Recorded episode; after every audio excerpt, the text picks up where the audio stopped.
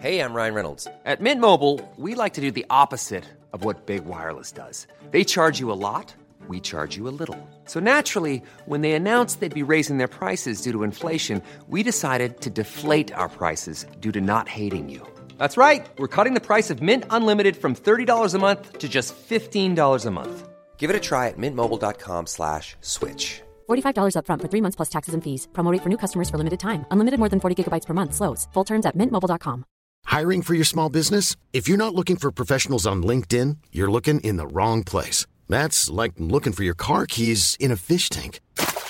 LinkedIn helps you hire professionals you can't find anywhere else, even those who aren't actively searching for a new job but might be open to the perfect role. In a given month, over 70% of LinkedIn users don't even visit other leading job sites. So start looking in the right place. With LinkedIn, you can hire professionals like a professional. Post your free job on linkedin.com slash people today. Herzlich willkommen bei Pool Artists.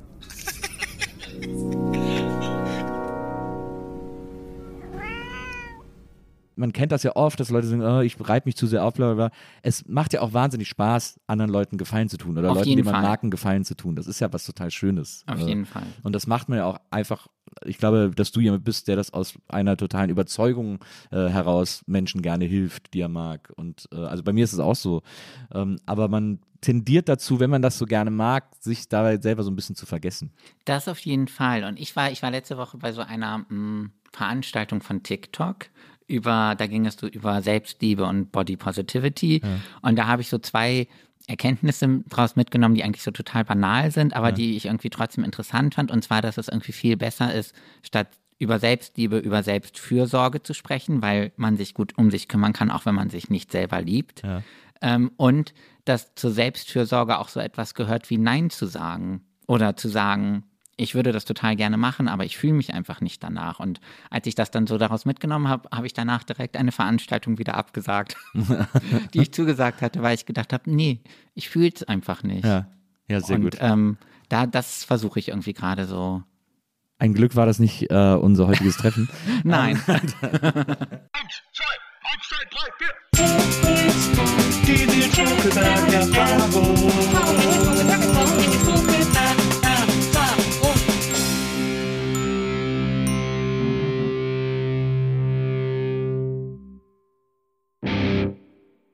Hallo, liebe NBE-ZuhörerInnen, herzlich willkommen zu einer neuen Folge der Nils Bokeberg-Erfahrung. Ich habe heute eine etwas brüchige Stimme. Normalerweise äh, klinge ich ja wirklich äh, elfengleich, möchte ich sagen, aber heute ist die Stimme irgendwie ein bisschen brüchig. Man möge mir das verzeihen, äh, aber es soll auch nichts, es soll uns nicht davon abhalten, über all das zu sprechen, über das wir heute sprechen können und wollen, denn ich habe einen ganz tollen Gast. Wir haben es schon ein paar Mal oder einmal oder so versucht, dann kam Corona dazwischen, dann hat irgendwie alles nicht geklappt und heute ist er endlich bei mir, worüber ich mich wahnsinnig freue.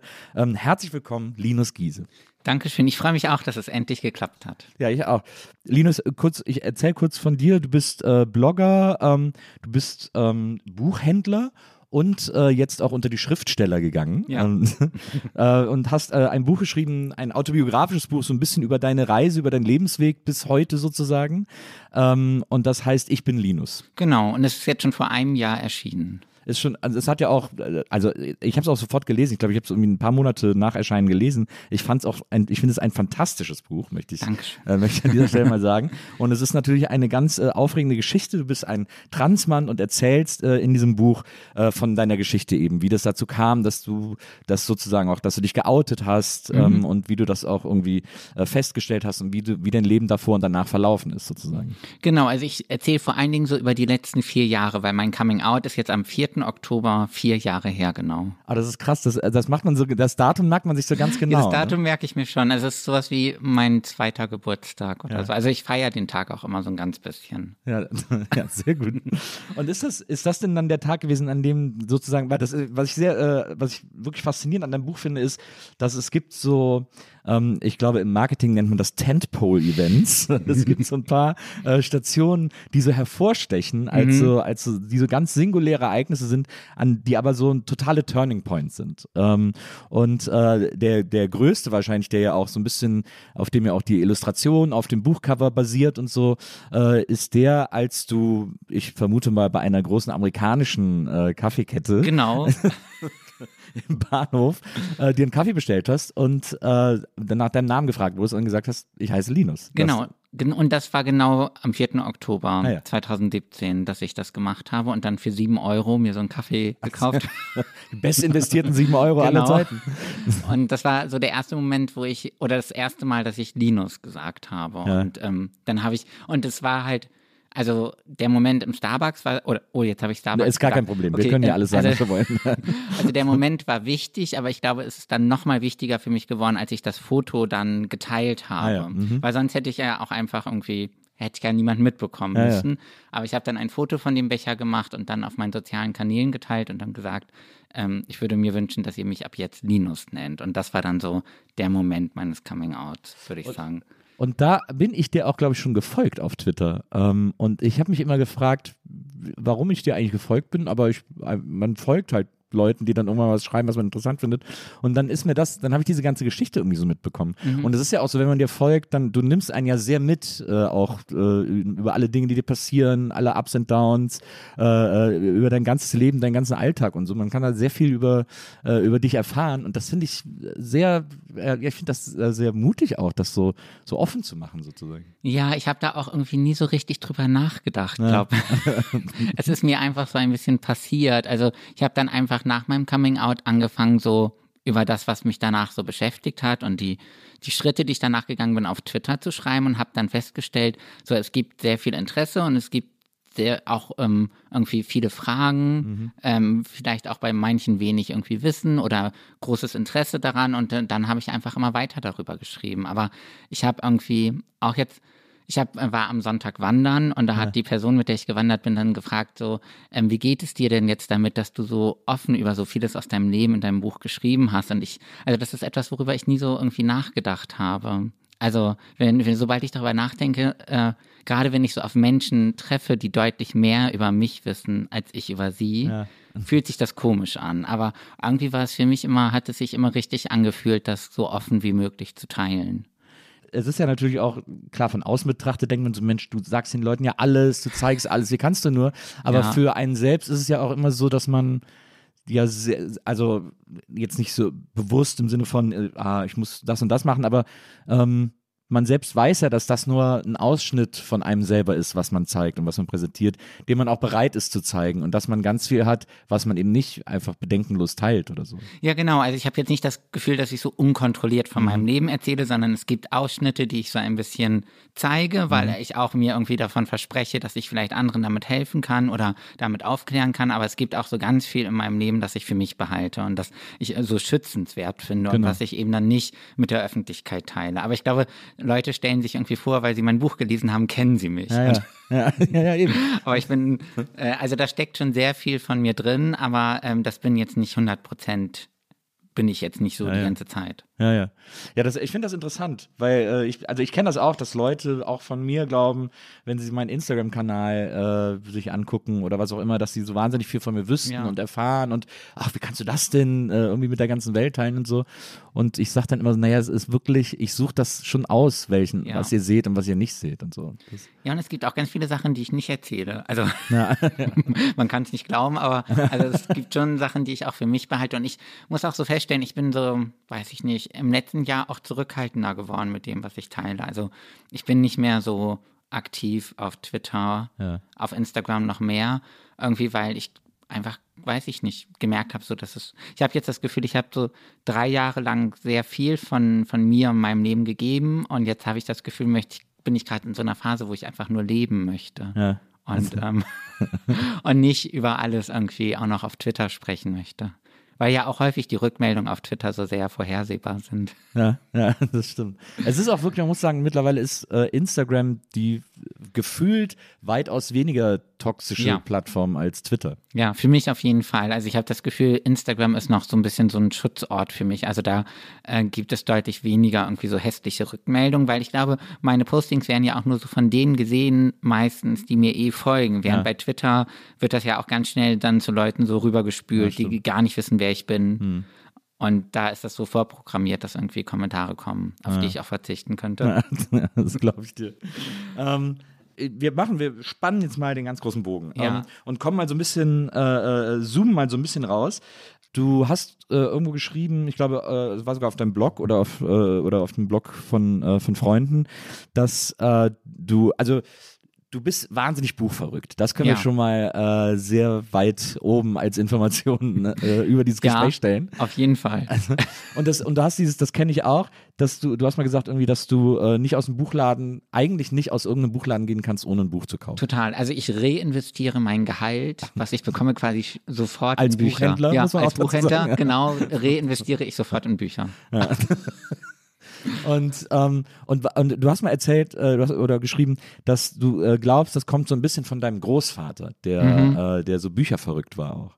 Und aber der war so, das fand ich interessant, als du das beschrieben hast, der war so richtig, so richtig krasser Sammler, wie man es heute auch so von Vinyl kennt und so, der dann auch so äh, verschiedene Auflagen des gleichen Buchs, also verschiedene äh, äh, Ausgaben des gleichen Buchs irgendwie gesammelt hat und so. Ja, genau. Also der hatte so eine riesige Bibliothek und ähm, als er gestorben war, haben wir sogar noch irgendwie so Bücher gefunden, die noch eingeschweißt waren. Also die er gekauft hatte. Hab ich auch, ich habe auch noch Bücher, die noch Ich eingeschweißt auch. sind. Ja. Aber so halt, und ich kenne nur so diese Erzählung noch irgendwie so von meiner Mutter, dass irgendwie meine Großeltern waren, äh, haben im Krieg ähm, gelebt und ähm, dass äh, mein Großvater dann irgendwie losgegangen ist, um etwas zu essen zu kaufen und dann mit einem Buch wiedergekommen ist. War, aber da war die Freude natürlich groß. ja, da war die Freude dann groß. Ähm, und und äh, damit konnte ich mich irgendwie immer so sehr identifizieren. Ja. Und aber du hast ihn nicht mehr so richtig kennengelernt, ne? Also, Also mein Großvater ist relativ früh gestorben. Ich glaube, da war ich so, also ich habe ihn noch kennengelernt, aber da war ich irgendwie zwölf, ja, 13. ja. Ja. Das ist so ein bisschen, das ist dann so ein bisschen schade, wenn man sich das dann nur noch über so Erzählungen äh, zurückholen kann, sozusagen. Ja, manchmal wünschte ich irgendwie, dass mein Großvater jetzt noch leben würde und irgendwie wüsste so, ähm, Mhm. dass ich als Buchhändler arbeite oder dass ich so diese Leidenschaft irgendwie fortführe. Das finde ich manchmal traurig, wenn ich so darüber nachdenke. Ja, das ist, ich habe, weil ich habe auch mein, äh, mein Opa väterlicherseits, äh, von dem schwärmt meine ganze Familie, alle, also ich habe drei Ja. ältere Geschwister und alle haben den total geliebt und äh, ich habe den, äh, der ist gestorben, als ich so sieben war, sieben oder acht und da, ich hatte nicht so eine enge Bindung zu dem, weil meine Geschwister, die mussten auch früher immer zu meinen Großeltern in Urlaub nach Italien und Ja. so, deswegen waren die sehr eng und ich habe den immer nur auf Familienfesten gesehen, aber ich habe schon gemerkt, dass der, der war so ein bisschen so ein Entertainer und alle mochten den total und so und ich kann den jetzt auch nur noch aus Erzählungen meiner Familie äh, Ja. nacherleben sozusagen. Und ich finde das so faszinierend, weil dann habe ich irgendwann, haben, haben mir, glaube ich, meine Eltern oder so erzählt, äh, bei dem war übrigens auch, der war auch buchverrückt, der wollte in Köln eine eigene Bibliothek äh, gründen. Das war Ja. sein größter Traum, hat nicht so geklappt. ähm, aber die, die haben vorher in, ich glaube, äh, Gleiwitz, wenn mich nicht alles täuscht, äh, gelebt. Und äh, da war der Theaterkritiker. Ja. Und da habe ich gedacht, oh krass, da kann ich auch sofort einen Link zu schlagen. Mhm. Zu, äh, ich habe ja auch mal einen Kinokanal gemacht und so. Äh, also so, da gibt es irgendwie auch, deswegen finde ich es interessant, sich so verbunden zu fühlen zu so einem Großvater, äh, den man gar nicht mehr so aktiv miterlebt hat, aber man trotzdem merkt, dass da so eine, dass da so ein gleiches Interessensfeld irgendwie ist. Ja, ich merke irgendwie trotzdem, da ist so quasi so auch so ein Anteil von ihm irgendwo in mir, Ja. glaube ich. Und ich weiß auch so, dass ich irgendwie früher bei Familienfeiern habe ich immer alleine im Zimmer gesessen und gelesen. Und so, weil, ich, weil ich war halt einfach auch so ein unglaublich schüchternes Kind. Also ich wollte nicht gern mit anderen sprechen. Ja. Und dann war ich einfach immer so, bin ich immer hinter Büchern verschwunden. Da sind, es- Bücher sind ja auch der beste Eskapismus, den es gibt. Aber wirklich. Ja. Und was hast du als Kind gerne für Bücher gelesen? Alles Mögliche. Also ich bin immer jeden Freitag bei uns in die Stadtbibliothek gegangen. Also ich ähm, bin in Bremen geboren und äh, aufgewachsen und äh, bin dann mit so einem Beutel voller Bücher dann zurückgegangen und habe das gelesen und äh, ich habe einfach mich so komplett durch die Re Regale in der Bibliothek gelesen, alles so, was ich in die Finger bekommen habe und ich weiß gar nicht mehr, ich, da muss ich so irgendwie 13, 14 gewesen sein, da hatte ich irgendwie ein Buch von Klaus Kinski entdeckt. Ähm, ich weiß gar nicht, irgendwas mit Erdbeermund. Ich bin so wild nach deinem Erdbeermund. Ich Genau. gelesen. Ich weiß auch gar nicht, wie ich darauf gekommen bin, aber dann habe ich gefragt, irgendwie die Bibliothekarin, ob sie das irgendwie bestellen kann und so, dann hat sie beschlossen, dass ich zu jung dafür bin. Und, Hast du es mittlerweile gelesen? nee, nicht mehr. Es ist ein fürchterliches Buch. Es ist, Okay. es ist wirklich schlimm. Ich kannst hab wirklich nichts froh- verpasst. Die hat dich wirklich gerettet. äh, du hättest vielleicht nie wieder lesen wollen. Ich habe es mal gelesen. Es ist sehr skurril. Es ist seine Ja. Biografie. Es ist sehr skurril, äh, weil es wirklich auch in diesem Duktus, den man von ihm kennt, geschrieben ist. Also auch zwischendurch einfach rastet er seitenweise aus irgendwie.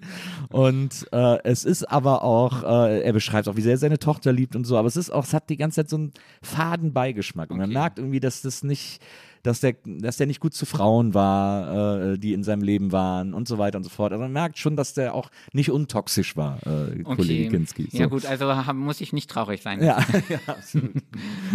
ich habe es auch vor ein paar Jahren gelesen und ich, weil natürlich ist Kinski ein Faszinosum, der Ja. ist ja einfach super weird gewesen, äh, aber das Buch hat mich irgendwie ein bisschen so leicht verstört, möchte ich sagen. Ich weiß auch nicht mehr, wie ich darauf gekommen bin, dass ich das lesen wollte, Ja, aber irgendwie hatte ich es mir dann so in den Kopf gesetzt. Vielleicht irgendwo im Fernsehen gesehen. Ja. oder? Ja, wobei Fernsehen äh, war bei uns so ein bisschen verpönt. Oh, Also, also, also so eine so, äh, Bildungsbürgertum. ja, also mein Vater war Professor und meine Mutter Lehrerin. Ah ja, okay. Und- also wirklich Bildungsbürgertum. Also wirklich ja. Bildungsbürgertum. Und ähm, also wir durften ganz lange kein Fernsehen gucken. Ja. Ähm, und ich glaube so, äh, meine Mutter war immer einmal die Woche irgendwie bei, irgendeiner, bei irgendeinem Kurs, den sie gemacht hat. Und dann habe ich mich immer oben in das Schlafzimmer meiner Eltern äh, geschlichen und heimlich dann Baywatch geguckt. das war die erste Fernsehserie, die ich geguckt habe und geliebt. Ja, sehr guter Einstieg. Mhm. Ähm, ich glaube auch, meine Mutter hat auch früher, meine Mutter hat früher Töpferkurse gegeben Ja. äh, in, dem, in dem Städtchen, wo ich aufgewachsen bin. Und äh, dann, äh, mein Vater war dann manchmal nicht da oder so, weiß nicht, was der gemacht hat. Äh, oder ist irgendwie früh pennen gegangen, ist sowieso immer früh eingeschlafen. Äh, und da habe ich dann auch immer, äh, im WDR kamen dann immer so schwarz-weiß Gruselfilme, so diese so, so Tarantula und Invasion Ja. vom Mars und so. Das habe ich dann immer geguckt. Das, Ja, das hätte ich auch gerne geguckt. ja, das war sehr aufregend. Ich habe auch richtig Schüsse irgendwann bekommen. Ich habe dann immer früher ausgemacht und schnell ins Bett habe ich schlafen gestellt, äh, weil ich das nicht mehr ausgehalten habe. Aber ja, das äh, Fern ich, meine Eltern wollten auch ewig keinen Videorekorder haben. Meine Mutter sagt, ein Videorekorder kommt uns nicht ins Haus. Also Ja. aus irgendeinem Grund. Also sie hatte dann Angst, dass wir nur noch Video gucken sozusagen. Ja, also ich, wir hatten auch lange keinen Videorekorder, auch keinen DVD-Rekorder, keinen Computer. Also das war alles Kein so Computer. Bisschen, ja, ja, also ich war, glaube ich, so, weiß ich nicht, 16, als ich zum ersten, also und dann hatte aber nur mein Vater Internet, aber nicht ich und so, also. Und ich habe so, ich glaube, so meine ersten Schritte im Internet habe ich so im Internetcafé gemacht und da habe ich mich dann in irgendeinem Chat angemeldet und dann Kontakt mit der Person habe ich dann gehalten, indem wir uns Fa Faxe geschickt haben. Also aus der Zeit komme ich noch, Ja, ja, sehr gut. wo man sich einen Fax geschickt hat.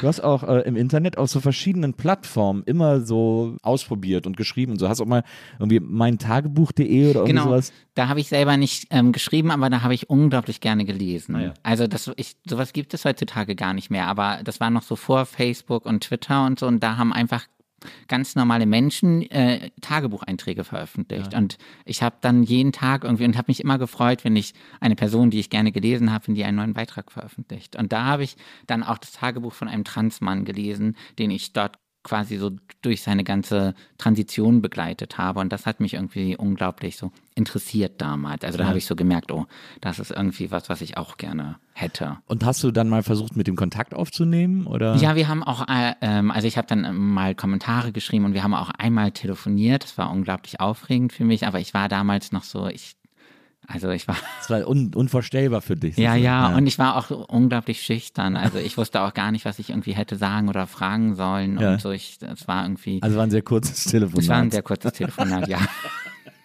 Das kann man so sagen.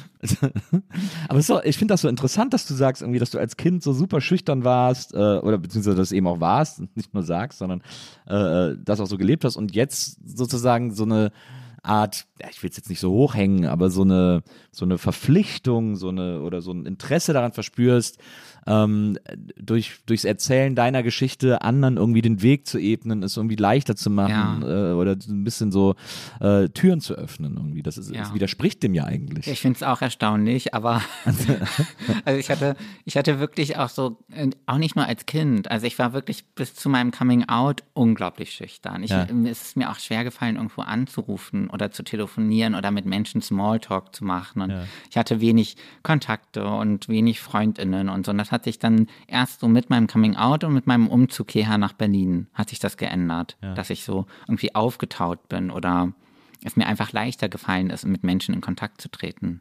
Ja, ich meine, ich, äh, als du damals in einem, in einem Buchladen hier in Prenzlauer Berg gearbeitet hast, Ja. war ich da ja auch mal Bücher kaufen. Ja, daran und erinnere hast dann ich mich. Kurz danach hast du es dann getwittert, Ja. dass ich gerade bei der Bücher kaufen war. Ja. Das ist ja tatsächlich das Gegenteil von schüchtern. Also, Ja. Ja, das stimmt. Aber glaubst du, dass das sozusagen, dass dieses Überwinden von so einer Schüchternheit auch mit dem Coming Out dann so kausal zusammenhängt sozusagen? Mm, Also ich denke darüber viel nach, aber es ist irgendwie schwer für mich zu trennen, woran es genau liegt, weil ich habe, also ich habe mich im Oktober 2017 geoutet und habe dann auch im Februar 2018 angefangen, Testosteron zu nehmen. Und ich frage mich dann auch manchmal so, wie viel Einfluss hatte zum Beispiel das Testosteron dabei, dass ich irgendwie selbstbewusster geworden bin oder offener. Aber ich glaube, es hatte vor allen Dingen irgendwie damit wirklich damit zu tun, dass ich hierher gezogen bin und dass ich mich irgendwie mehr geöffnet habe. Und ähm, das hat dann irgendwie dazu geführt, dass ich dann irgendwie so Stück für Stück selbstbewusster geworden bin und dann äh, offener und keine Ahnung. Ich glaube, es hat vor allen Dingen, ich habe halt so in meinem Leben vor meinem Coming Out ha, habe ich irgendwie sehr mein Leben so sehr darauf ausgerichtet, wie ich andere Menschen glücklich machen kann, ähm, äh, wie ich verhindern kann, dass ich andere Menschen enttäusche und habe irgendwie wenig so in mich hineingehört, was ich mir eigentlich wünsche und was meine Bedürfnisse sind. Und als ich dann damit angefangen habe, habe ich irgendwie, ja, habe ich einfach so mehr Kontakt zu mir bekommen und das hat dann dazu geführt, dass ich dann auch mich mehr getraut habe, glaube ich. Ja. Also sozusagen auch da wieder diese, diese äh, Symbolik äh, eines, äh, eines Events, sozusagen dieser Umzug nach Berlin Ja. als so neues, neues Kapitel irgendwie, äh, jetzt wird alles neu gemacht. Ja, Sozusagen. voll, weil also ich bin aus Würzburg nach Berlin gezogen und, Und das ist tatsächlich ein großer Kultursprung. Ja, das ist wirklich ein großer Kultursprung. Und ähm, das, also Würzburg ist einfach, also Würzburg ist bestimmt schön. Ähm, Ich war, ich war früher oft in Würzburg feiern tatsächlich. Ich war Ja. super gerne in Würzburg, äh, weil da gab es äh, mit dem Airport einen der besten Clubs, Ja. äh, so zu Techno-Hochzeiten. Ähm, und dann später ähm, gab es in der Innenstadt, ich glaube, das Studio oder so, wo ein Freund von mir mal aufgelegt hat und mich dann immer, mit dem habe ich immer zusammen aufgelegt. Der hat mich dann Ja. immer eingeladen, da mit ihm aufzulegen. Also. ja, Würzburg ist auch bestimmt total nett, aber halt ganz anders als Berlin. ja, das stimmt. Und ähm, ich weiß nicht, aber ich, äh, ich bin jetzt so seit Anfang des Jahres äh, in Therapie und versuche mich einfach, also ich habe auch schon vorher Therapie gemacht, aber seit Anfang des Jahres geht es irgendwie quasi nur so um mich ähm, und nicht irgendwie um die Transition oder so, sondern irgendwie um alle anderen Baustellen in meinem Leben.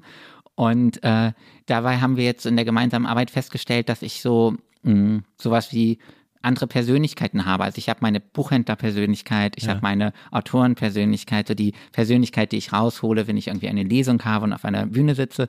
Und manchmal, also ich glaube, dass ich das teilweise gut finde. Aber manchmal frage ich auch so, wer, frage ich mich dann auch so, wer bin ich dann eigentlich wirklich? Also wer bin ich dann, wenn ich zu Hause bin? Und wer bin ich, wenn diese Persönlichkeiten nicht da sind? Und ist es quasi gut, dass die so viel Raum einnehmen? Oder wäre es irgendwie auch gut, mehr herauszufinden, wer ist eigentlich dieser Linus, wenn ich nicht Buchhändler bin und wenn ich nicht in einem Podcast sitze und wenn ich nicht Autor bin. Und da versuche ich gerade so ein bisschen hinzufühlen. Das ist ja interessant, aber im Grunde genommen sind ja äh, Buchhändler Linus und Podcast Linus und äh, äh, Lesungs-Linus etc. sind ja alles, also das ist ja die Summe äh, der, äh, der einzelnen Teile ist ja dann am Ich Ende glaube schon. Äh, der Linus im Ganzen sozusagen. Ja, wahrscheinlich schon, aber ich glaube, dass es da noch so einen Teil gibt, der vielleicht so wenig zum Zug kommt. Ah ja, Vielleicht. verstehe. Ja. Ja. Und du glaubst, dass die anderen Linus den so ein bisschen klein halten oder nicht durchlassen sozusagen.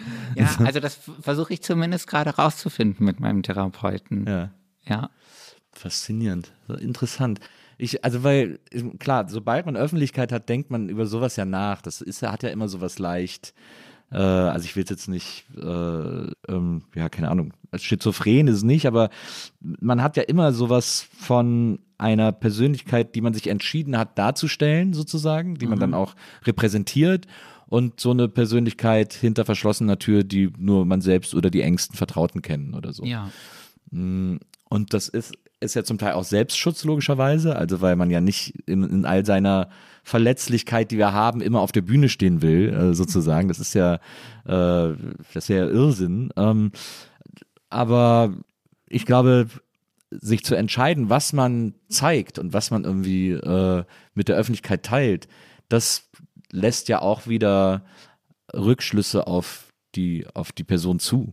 Ja, ja, das glaube ich schon. Aber ich glaube, dass ich so jetzt eine Zeit lang vor allen Dingen, glaube ich, zu mir zu wenig Zeit genommen habe für, für die Person, die ich quasi so im Privaten bin, weil ich einfach so viel geteilt habe und so viel gemacht habe und, und dann so ein bisschen so das Gefühl hatte, ähm, ich verschwinde irgendwie ein bisschen so dahinter oder Ja. das, was ich eigentlich wirklich will. Ja, verstehe. Und ähm, deshalb habe ich jetzt so ein bisschen angefangen, irgendwie dann so in den letzten Monaten irgendwie äh, Sachen auch mal abzusagen, wenn es sich einfach nicht richtig angefühlt hat. Ja. Und stattdessen dann irgendwie wandern zu gehen. Und ähm, ich habe jetzt im Sommer angefangen zu schwimmen und bin dann immer dreimal die Woche schwimmen gegangen. Und, ähm, und keine Ahnung, also dass ich mir so Räume geschaffen habe. So Me-Time quasi. Ja, wirklich. Das klingt so komisch. Ja, ja. Das klingt so Berlin-Mitte-mäßig.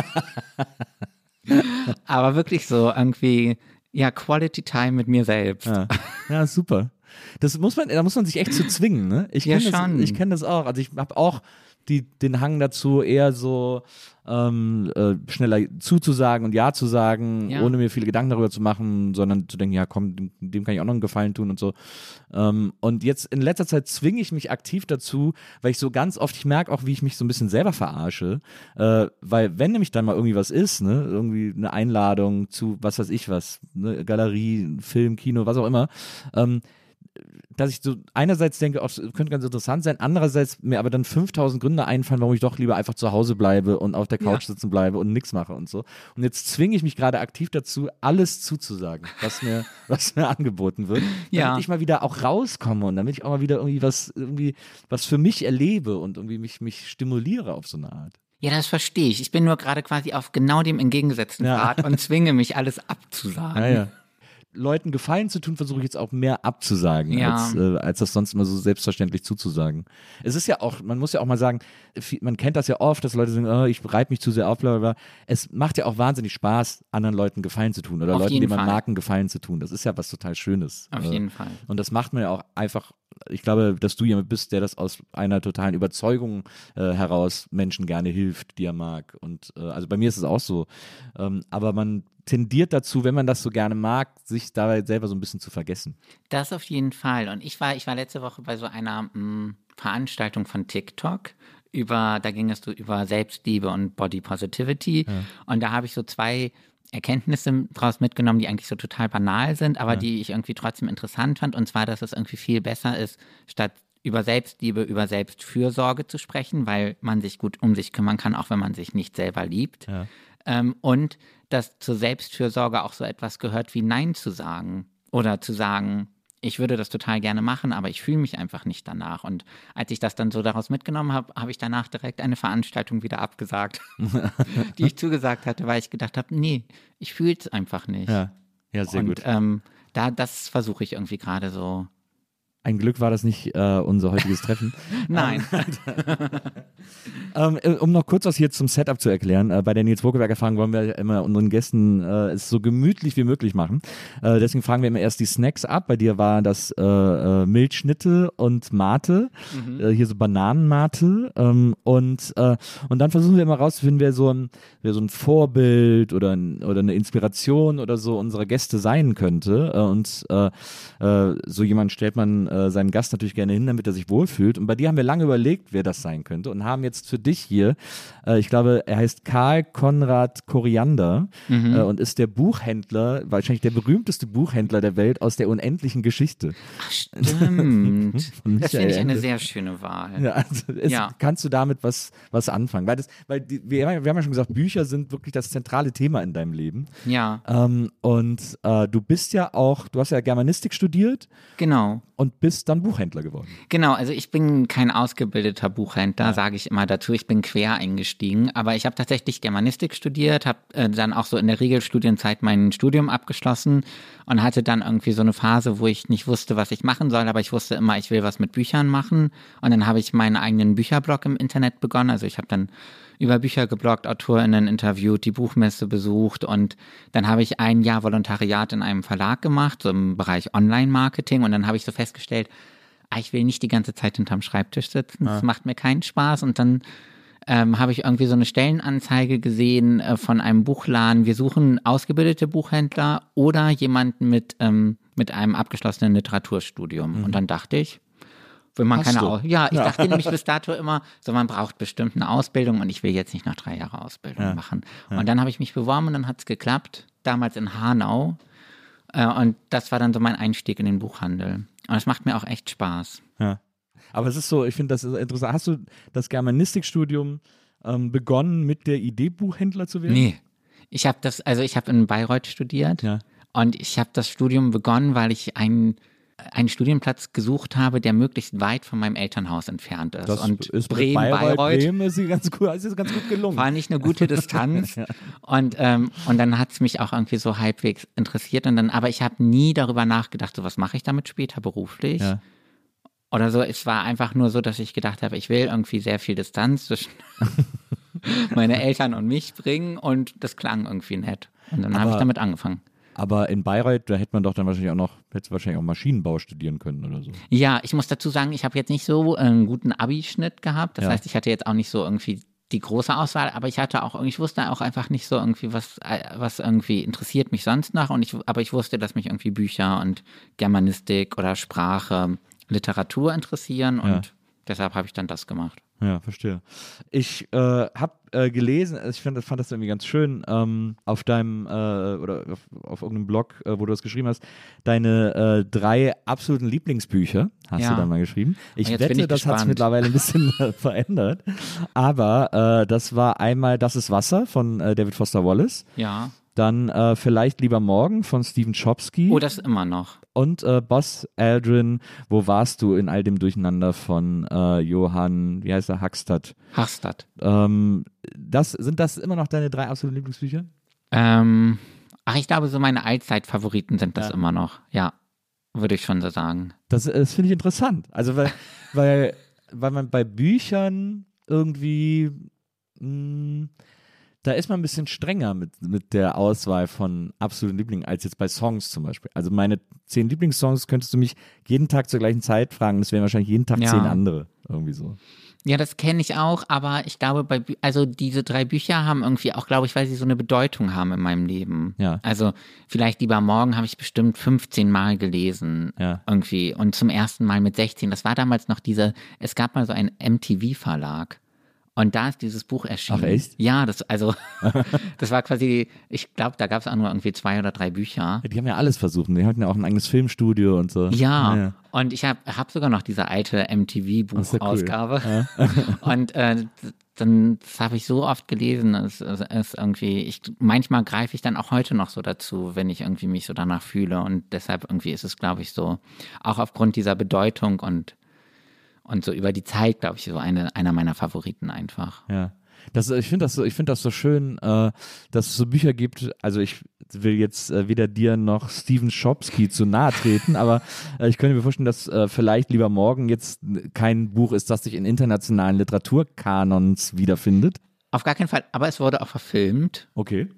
äh, und der Film ist auch nicht schlecht. Ja. Aber es ist so schön, dass, dass so Bücher, die eben jetzt nicht die Riesenresonanz haben, für einen persönlich die Welt bedeuten können. Irgendwie so. Das finde ich irgendwie immer so gut. Ja. Ja, ich hätte auch auf diese Liste irgendwie der Fänger im Roggen setzen können, Ja. was mir auch lange Zeit sehr viel bedeutet hat. Ja. Aber vielleicht lieber morgen ist irgendwie. Ja. Ist irgendwie cooler. Ja. ja. Äh, achso, du hattest dann sogar noch die äh, Autorenliste, die fand ich auch sehr gut, äh, aus 2012. Äh, Autoren, von denen du dir jedes Buch sofort blind kaufen würdest. äh, neun Autoren hast du aufgeschrieben. Ja. Ähm, und zwar war das ähm, Franzen, ähm, dann äh, Fuhr, ich glaube, man spricht ihn Fuhr, ne, Ja. glaube ich. Äh, Fuhr, äh, Richard Ford, Richard Powers, Tobias Wolf, David Mitchell. Dann kam äh, Marisha Possel, heißt sie, ne, Pessel. Ja. Äh, dann Helene Hegemann und dann noch Karl-Ove Knausgard. Sehr männerlastig, ne? ist mega männerlastig. Es sind wirklich nur zwei Frauen. Und, und bei, äh, bei Marisha Pessel zum Beispiel hast du dann auch dazu geschrieben, ja, die hat jetzt irgendwie erst nur ein Buch veröffentlicht. Ich gucke gerade, aber hier steht 2013 soll ein neues kommen. Ja, ich weiß, das würde mir heutzutage nicht mehr passieren. Das glaube ich auch. Da bist du, da bist du bewusster geworden. Ja, da bin ich sozusagen, auf jeden Fall. Ich hatte einfach echt so eine Phase, wo ich vor allen Dingen amerikanische Männer gelesen habe. Ja. Sind auch am weitesten verbreitet, muss Ja. man sagen. In der, in der Ich hatte auch so eine Phase, wo ich nur Philip Roth gelesen habe und so. Ja. Also es war ganz schlimm bei mir. Das hat sich bei mir, ich habe auch lange Zeit so, äh, schäme ich mich auch heute für, aber lange Zeit das irgendwie so für übertrieben gehalten, irgendwie auf irgendwelchen Preislisten zu zählen, wie viele Frauen da draufstehen oder so. Also Ja. äh, das ist irgendwie, das war echt bei mir so ein Prozess über die Jahre, bis ich dahin gekommen bin, wo ich gedacht habe, es ist wirklich wichtig, darauf zu achten. Ja. Und das ist natürlich peinlich, so eine Männer, männerlastige Na, sie ist jetzt auch, sie ist von 2012, also fast zehn Jahre Entschuldigung. alt. Äh, da, das finde ich, äh, da habe ich glaube ich auch noch ähnlich, äh, war ich glaube ich auch ähnlich unbewusst oder so. Das, das ist ja für uns alle ein Learning sozusagen. Ja, ich meine, das zeigt, dass es ja wirklich ein Prozess ist. Mhm. Also niemand kommt ja irgendwie total äh, vogue oder gebildet Mhm. oder mit einem irgendwie, mit einem Wissen auf die Welt. So, das ist ja irgendwie immer ein Prozess, den man sich erarbeitet. Na, ja, finde ich auch. Ich finde auch, ich, wie gesagt, also ich, äh, klar denkt man heute so, oh Gott, was habe ich denn da damals irgendwie äh, gedacht oder geschrieben oder so, aber ich, äh, solange man das irgendwie noch reflektiert und sich das bewusst macht, ist das ja, Ja. irgendwie, finde ich das auch völlig legitim, dass man das mal so gesehen hat. Aber umso lustiger, dass ich jetzt in einem Buchladen arbeite, Ja, wo ich all diese Bücher nicht mehr verkaufen könnte, weil wir keine Bücher von heterosexuellen Cis-Männern haben. Ja, Ja, die Armen. ja, wirklich. Also das, die sind ja so diskriminiert von diesem Buchladen, Ja. muss man sagen. Äh, da äh, flattern euch hoffentlich bald ein paar Klagen ins Haus. Ja, äh, also bisher hat sich das ja wirklich so irgendwie mit Klagen oder Beschwerden so zurückgehalten. Aber Ja. wir hatten, ähm, am Anfang hatten wir dieses Buch Ich hasse Männer Ja. so direkt an der Kasse liegen und da haben wir mal eine Nachricht vom, Von so einer französischen Autorin. ja, genau. Ja. Und da hat jemand uns dann über Instagram geschrieben, ähm, er findet es schon wichtig, dass man dann zum Ausgleich da auch irgendwie sowas wie Ich hasse Frauen hinlegen würde. Wow. Weil sonst wäre das ja einfach ungerecht. Okay, aber dann äh, nimm halt auch wirklich 80 Prozent der Weltliteratur und leg sie daneben an die Ja. Kasse. Dann hat man schon die Hasse. Es geht ja mit der Bibel schon los im Grunde genommen. Ja, also so, sowas gibt es dann schon ab und an. Ja. Ja. Wahnsinn. Oder Männer, die dann sagen, so, wir hätten irgendwie, ob es nicht schon irgendwie nett wäre, so eine kleine Ecke mit ein paar Cis-Männern irgendwo zu machen und so. Ja, Wahnsinn. Es, es, ist wirklich, es ist wirklich erstaunlich. Man glaubt es nicht, wenn es nicht, wenn man es nicht äh, gehört hat. Man kann es sich nicht vorstellen, Ja.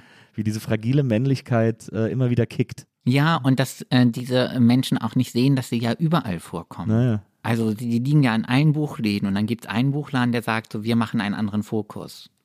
Aber es ist wahrscheinlich, ist es so, dass man, dass die, man wird ja dann blind. Man ist das dann so gewohnt, dass man erst den Ort sieht, an dem es nicht selbstverständlich ist, sozusagen. Ja.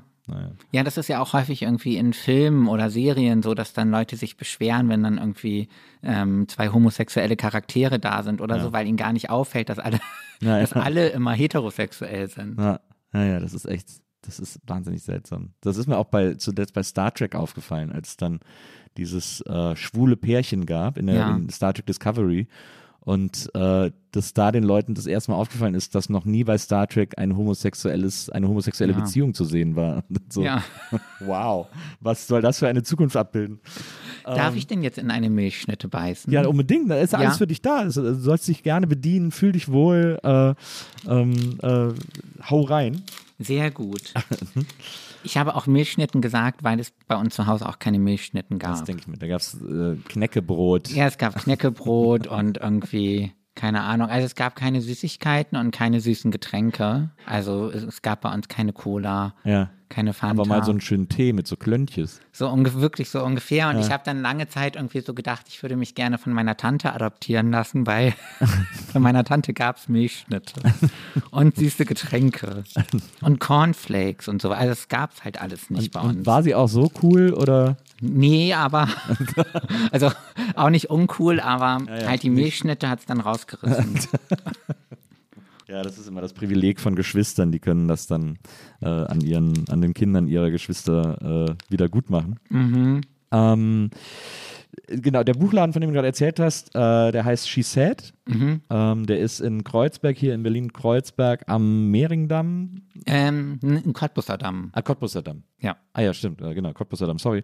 Ähm, und äh, sehr, sehr lohnenswert, ein, ein äh, ganz toller Buchladen geworden, sollte man sich unbedingt angucken, äh, wenn man in Berlin lebt oder wenn man hier zu Besuch ist. Sei hiermit wärmstens empfohlen. Wir springen einfach die ganze Zeit immer so ein bisschen hin und her, das finde ich irgendwie, äh, wie es irgendwie gerade, wie es einem gerade so kommt. Ähm, dann bist du von äh, Bremen nach Bayreuth und hast dann äh, da irgendwie Germanistik studiert. Hast ja gerade eben auch erzählt, warst schon immer sehr schüchtern und so. Hast du dann da, hast du irgendwas von Bayreuth gesehen in der Zeit, als du da gewohnt hast? Oder? Nicht viel. Also, ich habe halt wirklich, also nee, also ich habe wirklich so die Uni gesehen und dann äh, habe ich in so einer ganz kleinen Wohnung Ja. gewohnt ähm, und habe sonst nicht viel, viel mitbekommen. Also Das ich bin auch nie feiern gegangen. Ich habe auch diese ganze Phase, die anderen, andere Menschen irgendwie oder viele andere vielleicht so zwischen 15 und 20 irgendwie machen oder so, habe ich nie, ich bin nie in die Disco gegangen. Ja. Ich habe nie irgendwie, keine, also ich habe sowas nie gemacht. Ich habe auch irgendwie noch nie geraucht, ich habe lange Zeit nie getrunken. Ja.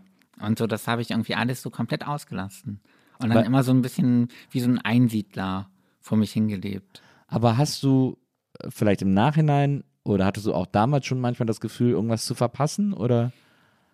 Ich glaube, als ich da so drin steckte, nicht, Ja. mh, ist das nicht oft so durchgedrungen, dieser Gedanke, dass irgendwie Leben vielleicht auch anders aussehen könnte. Aber wenn ich jetzt so irgendwie zurückblicke, denke ich oft irgendwie, wie schade das gewesen ist. Und glaubst du, dass das so ein bisschen von zu Hause kommt, sich nichts zu erlauben, sich nichts zu gönnen? Also wenn du sagst, dass deine Eltern irgendwie, dass das ja fast so ein bisschen, also es ist jetzt auch etwas hochgehangen, aber fast so ein bisschen lustfeindlich ist, äh, so ein Haushalt, in dem irgendwie keine Laster erlaubt sind. Äh, glaubst du, dass du das so ein bisschen da so abbekommen hast? Ja, ich weiß gar nicht genau, woher das kommt. Also ich glaube, ich wurde sehr geprägt durch das Aufwachsen mit meinem Vater, weil mein Vater ähm, Alkoholiker war. Und ähm, ich glaube, ich lange Zeit so diese fixe Idee hatte, dass ich irgendwie mh, sowas geerbt haben könnte von ihm. Also dass wenn ich irgendwie einmal anfange, irgendwie Alkohol zu trinken, dass ich dann nicht mehr aufhören kann. Das war so lange so in meinem Kopf einfach. Äh, und ich glaube, deshalb habe ich mir einfach so äh, Dinge verboten, wo ich Angst hatte, die Kontrolle darüber zu verlieren. Ja. Ich glaube, daher kam das so, ähm, kam das so größtenteils. Ja, Ja. verstehe. Dann äh, studierst du also in Bayreuth irgendwie, äh, niemand weiß, dass du da bist. ähm, Ja, so kann man zusammenfassen. ja. dann, dann bist du von Bayreuth, bist du von, von da dann nach Hanau? Nee. Nee, nee, ich, also ich habe echt schon so, äh, ich bin von Bayreuth nach Dresden und dort habe ich dann mein, ähm, meinen Master gemacht. Ah ja. Mhm. Und dann war ich, Aber von Dresden hast du wahrscheinlich auch nicht viel gesehen. von Dresden habe ich schon ein ganz bisschen mehr gesehen, aber auch nicht extrem viel. Willst du irgendwann äh, diese Städte alle nochmal besuchen? Ja, ich habe tatsächlich dann ähm, vor zwei Jahren noch vor Corona, dann äh, war ich eine Woche in Dresden. Ah ja. Um es hab mal anzugucken, wo du ja, so gewesen bist. so ein bisschen, um es mir dann anzugucken. Und ich habe an meinem Buch geschrieben Ah ja. und ähm, das, das fand ich nett. Also Ja. ich mag Dresden. Ich habe halt damals nicht sehr viel davon mitbekommen. Aber du hast sozusagen, du hast ja eigentlich gar keine, in diesen, in diesen Orten, in denen du gelebt hast, hast du gar keine Verbindung, die du irgendwie Nee, also ich hatte schon immer so ein, zwei ganz nette Kontakte, aber ich habe irgendwie keine intensiven Verbindungen aufgebaut. Aber ich, ich hatte auch ähm, Schwierigkeiten, glaube ich, so, oder das ist auch, glaube ich, bis heute so eine Schwierigkeit von mir, so richtig mich auf Menschen und Beziehungen einzulassen. Ja. Ja. Arbeite ich noch dran. Aber du hast ja dann, ich, äh, also wie gesagt, ich habe dein Buch äh, gelesen, kurz nachdem es rauskam, deswegen kann es sein, dass ich da jetzt irgendwie zeitlich was durcheinander werfe, aber ich Ja. kann mich an, eine, an einen Part dieses Buchs erinnern, den ich sehr beeindruckend fand, weil du so ein Paar kennengelernt hast, für die du, glaube ich, auch gearbeitet Ja, hast. also äh, Tine und Daniel, die habe ich später kennengelernt. Ja. Die habe ich kennengelernt, als ich dann in Würzburg gewohnt Also ich habe Ah, ja. in Würzburg gewohnt mit meiner damaligen Partnerin und bin dann immer nach Hanau gependelt ähm, zur Arbeit. Zum Buchladen. Ja. Ja. Und, äh, und da hast du dieses Paar kennengelernt, die dir so, ja, die dich so eigentlich sehr empowered haben. Irgendwie, Ja, die ne? mich so ein bisschen irgendwie adoptiert haben. Ähm, äh, genau, also ich habe halt damals, ähm, habe ich gemerkt, so wenn ich irgendwie was an meinem Leben verändern möchte und diesen Schritt irgendwie mit meinem Coming Out gehen möchte, muss ich ähm, mich von meiner Partnerin trennen. Also mir wurde irgendwie relativ schnell klar, dass das nicht zusammenpasst. Ja. Und äh, dann habe ich halt eine Wohnung gesucht damals. Und dann hat sich Tine gemeldet und hat gesagt, irgendwie ihre Mutter ist gerade gestorben und jetzt ähm, steht bei denen irgendwie eine kleine Wohnung im Haus leer, ob ich da einziehen möchte. Und so habe ich die beiden dann kennengelernt. Und es, Also ja, ich wollte dich nicht ins Wort fallen. Es ist einfach so sehr rührend, wie die Ja. sich dann so um dich gekümmert haben. Quasi. ja, die haben sich wirklich total rührend um mich gekümmert, weil ich damals auch noch so total schüchtern war. Ich hätte mir nie vorstellen können, irgendwie so, ja, unter, also im direkten Gespräch mit denen über irgendwas zu sprechen, sondern, sondern die haben dann auch so mein Foto online gesehen mit dem Becher und dann haben sie so gedacht, aha, da ändert sich irgendwas und dann sind sie aber total ähm, aufgeschlossen und sensibel damit umgegangen. Also sie haben irgendwie gar keine Fragen gestellt oder so, sondern Daniel hat dann zum Beispiel das Schild am Briefkasten geändert, wo dann halt vorher noch der alte Name hing und ähm, das war einfach so, also die waren total unterstützend. es hätte mir irgendwie an keinem besseren Ort quasi passieren können. Ja. Und das ist das ist ja, glaube ich, auch wahnsinnig wichtig, also trotz aller Schüchternheit, aber dann diese Leute zu finden, die einen so äh, auf eine liebevolle Art irgendwo hinschubsen, sozusagen. Ja, also ich glaube, mir hat das irgendwie total viel gegeben, dass, dass es die beiden so in, an diesem Punkt in meinem Leben gab und dass ich auch so gemerkt habe, irgendwie, die mögen mich wirklich. Also ich habe, äh, oder das ist auch immer noch so ein Punkt, äh, irgendwie, dass ich häufig so denke, irgendwas stimmt nicht mit mir oder ich werde nicht irgendwie, Leute können mich nicht mögen oder äh, wenn ich irgendwie zu viel von mir zeige oder so, stoße ich Menschen ab oder so. Und da habe ich gemerkt, so, ähm, ich, ich äh, kann sogar irgendwie so ein, ja, mich irgendwie als trans outen und die blei beiden bleiben trotzdem da und äh, werfen mich nicht raus oder behandeln mich irgendwie anders oder so, sondern sind einfach genauso irgendwie nett und freundlich wie vorher. Und das fand ich irgendwie so, ja, sehr empowernd. Ja.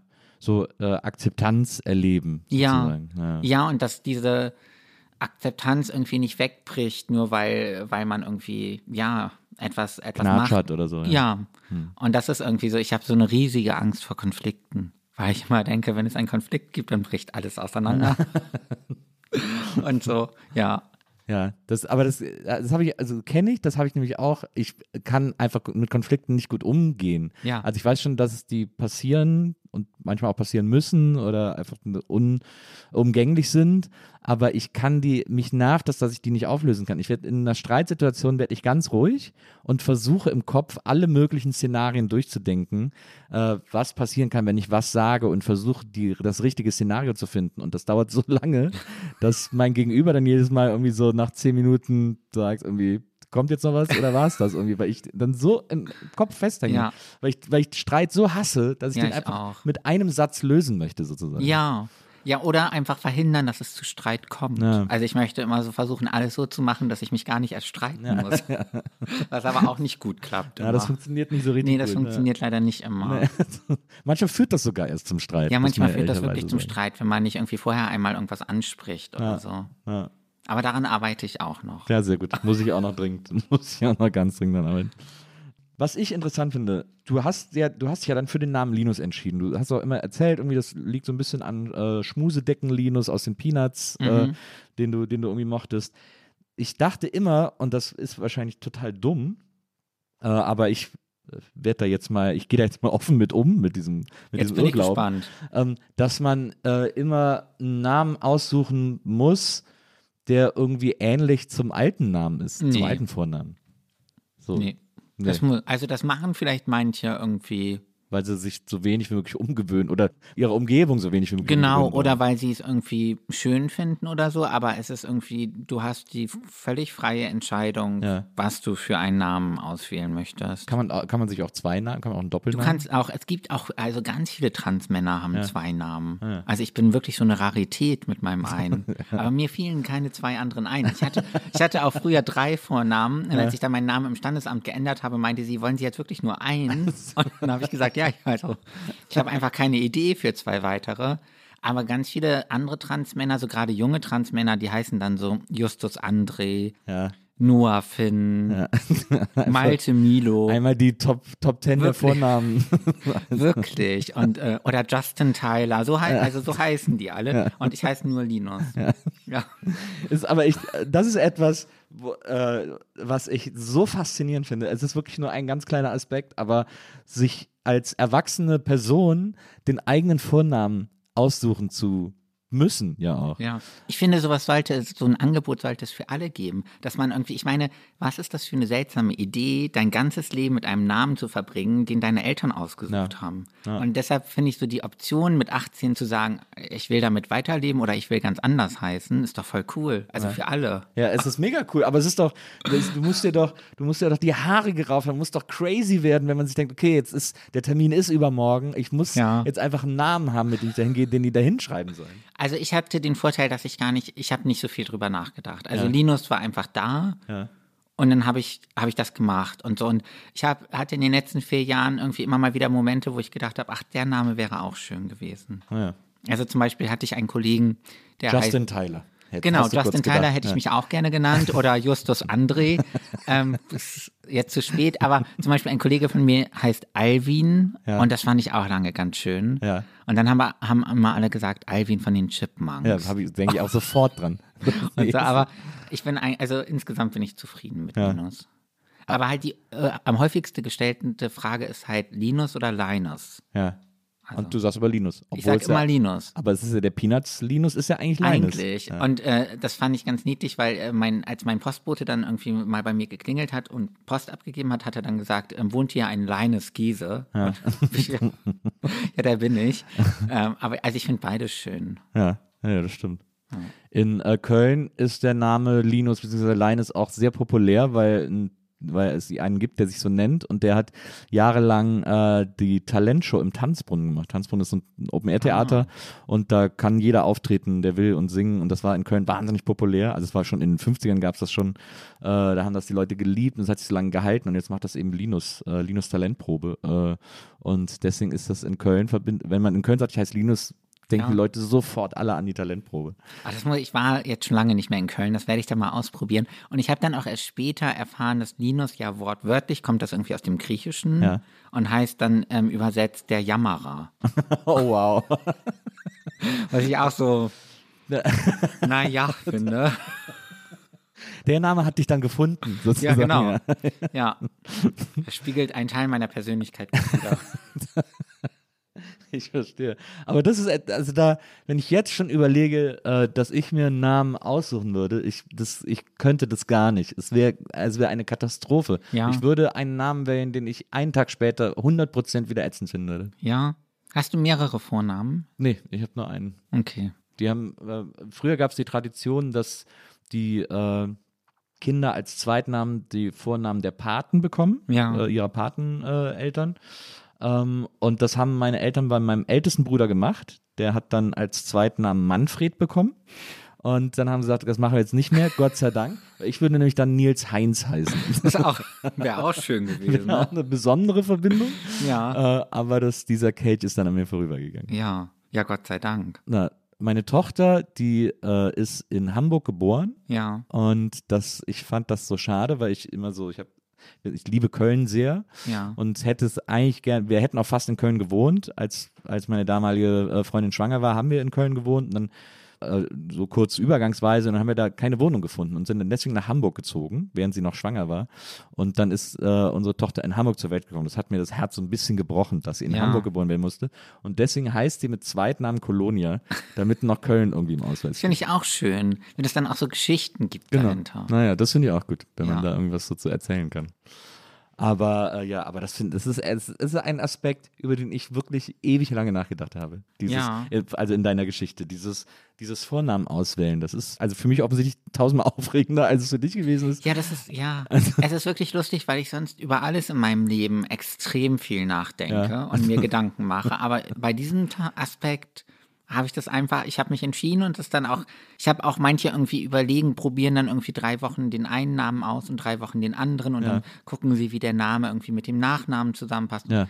Habe einfach gesagt, das ist jetzt Linus und dabei bleibe ich. Also, Ja, Wahnsinn. weiß ich auch nicht, wie ich das gemacht habe.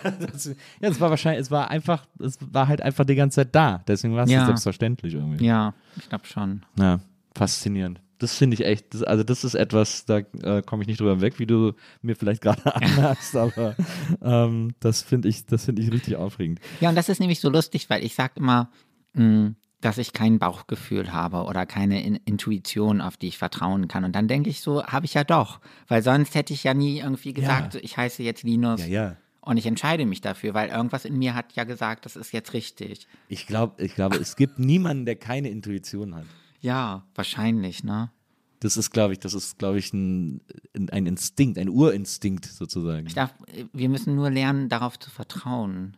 Ja, das stimmt. Das auf jeden Fall. Das äh, macht, machen, haben wir, glaube ich, sehr abgewöhnt bekommen. Ja, darauf zu hören. Naja. Ja. Aber es ist eigentlich, ich kenne ganz viele Fälle, also eigentlich auch anekdotische Evidenz, aber ähm, ich glaube, mir sind in meinem Leben bei mir oder bei anderen Menschen mehr Fälle bekannt, wo es richtig war, aufs Bauchgefühl zu hören, als wo es äh, ein Fehler ja, das ist. stimmt. Also in der Regel ist man da, ist das wahrscheinlich das ehrlichere Gefühl als, als jedes andere. Krieg meine Flasche nicht auf. Zeig mal, vielleicht schaffe ich es. Ich werde, meine, hier, ich werde meiner Geschlechterrolle hier sofort Wenn sie schafft es auch nicht. Doch, wenn sie hat es geschafft. Aber Ja. nur wegen meiner Vorarbeit. ja, absolut, das glaube ich auch. ähm, was ich auch noch interessant finde, es ist immer so, ich spreche dich auf Sachen an, über die du ja auch selber sprichst oder die du selber geschrieben hast. Ja. Wenn ich da irgendwie an irgendeinem Punkt zu weit gehe oder so, dann sag mir das bitte sofort, weil ich natürlich nicht hier irgendwie äh, äh, ähm, äh, unhöflich sein will. Ähm, aber was ich auch noch, naja, sagen wir auf Platz zwei meiner Faszinationsliste nach dieser Namenssache, die eindeutig auf Platz eins steht, ähm, ist, ähm, ist äh, Testosteron zu nehmen. Ja, Ähm, das finde ich, das finde ich auch schrecklich spannend, ja. ähm, weil das ja, also weil da so viele Sachen äh, äh, eine Rolle spielen. Erstmal ist das ja etwas, was man nicht abbrechen kann, darf. Also was sozusagen, wenn du es wenn du es nimmst, ist das doch nicht, ist doch irreversi irreversibel, oder? Genau, also wenn ich, also ich kann jederzeit aufhören, aber dann würden auch einige Veränderungen sich wahrscheinlich, also dann würde ja, würde quasi, ich habe meine Gebärmutter noch, dann würde ich, würde mein Körper wieder anfangen, Östrogen zu Ah ja, okay. produzieren, Ja. was im Moment unter, unterdrückt wird durch das Testosteron. Okay, also, okay, verstehe. Also es ist nicht so, dass das dann, dass das sozusagen bleibt, weil du es schon genommen hast, sondern du musst es quasi immer zuführen. Genau, also ich glaube, manche Sachen bleiben einfach. Also ich glaube, die Stimme wird Ja. bleiben, aber ich muss, ähm, wenn ich das möchte, muss ich es bis an mein Lebensende Okay. nehmen. Ja, genau. verstehe. Ja, verstehe.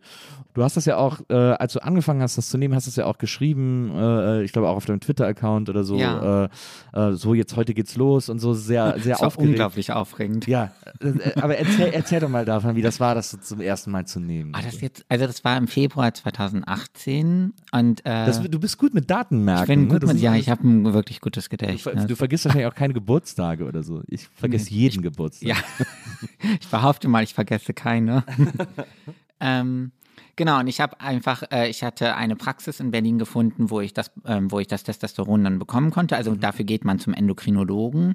Endokrinologen. Endokrinologen.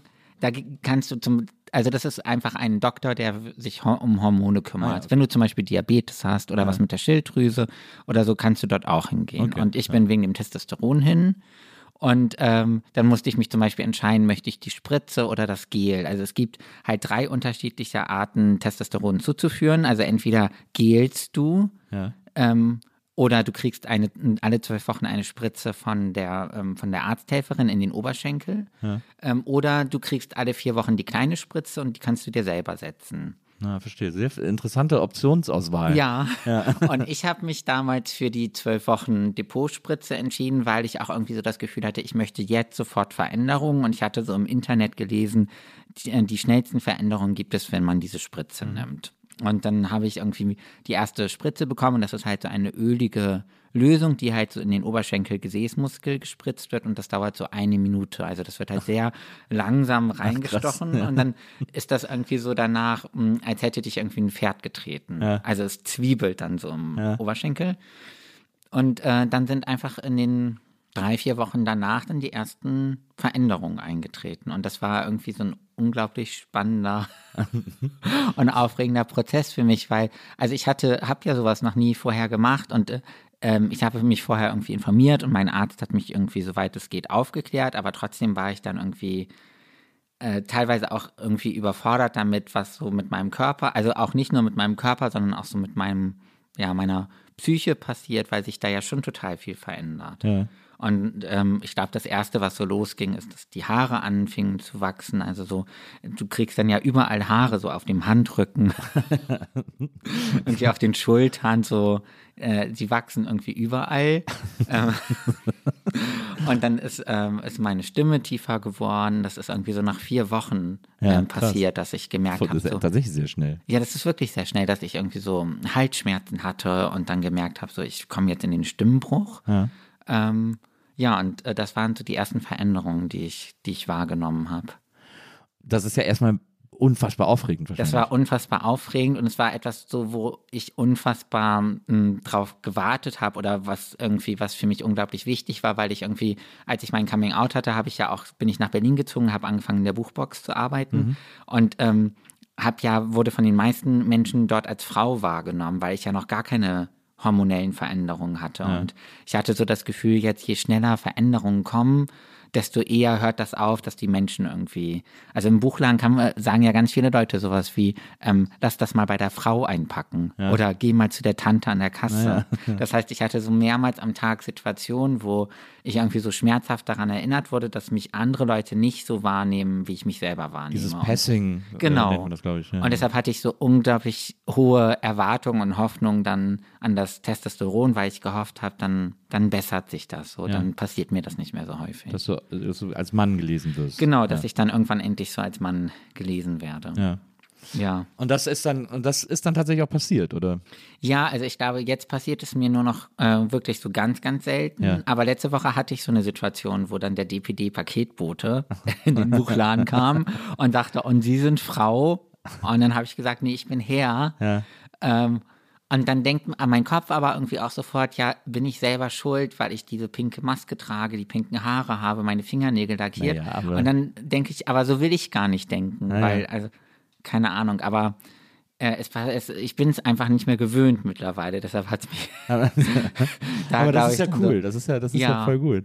ja, aber ich glaube, ich bin auch mittlerweile so selbstsicherer geworden. Ich hätte mich irgendwie vor drei Jahren nie getraut, meine Haare pink zu färben Ja. Oder mir die Fingernägel zu lackieren, Ja. weil ich so gedacht habe, ich möchte jetzt wirklich alles tun, damit Menschen mich als Mann wahrnehmen. Und dafür muss ich irgendwie besonders männlich sein. Naja, verstehe. Das verstehe ich total. Und ja, und ich darf mir quasi nichts mehr erlauben, was irgendwie von der Gesellschaft als unmännlich wahrgenommen werden könnte.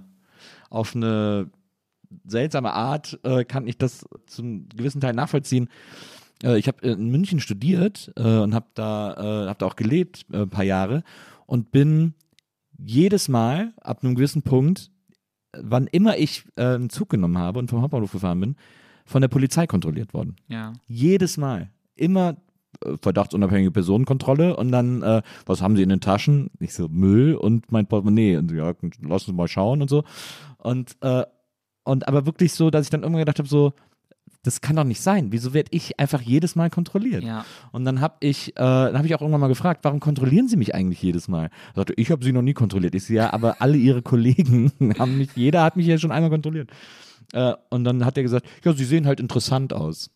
Und ab da habe ich alles getan, um so spießig wie möglich auszusehen. Ja. Äh, Weil ich Aber da, schlimm, dass man so denkt. ja, ne? das ja. ist doch bescheuert. Eigentlich schon. Ja. Ja.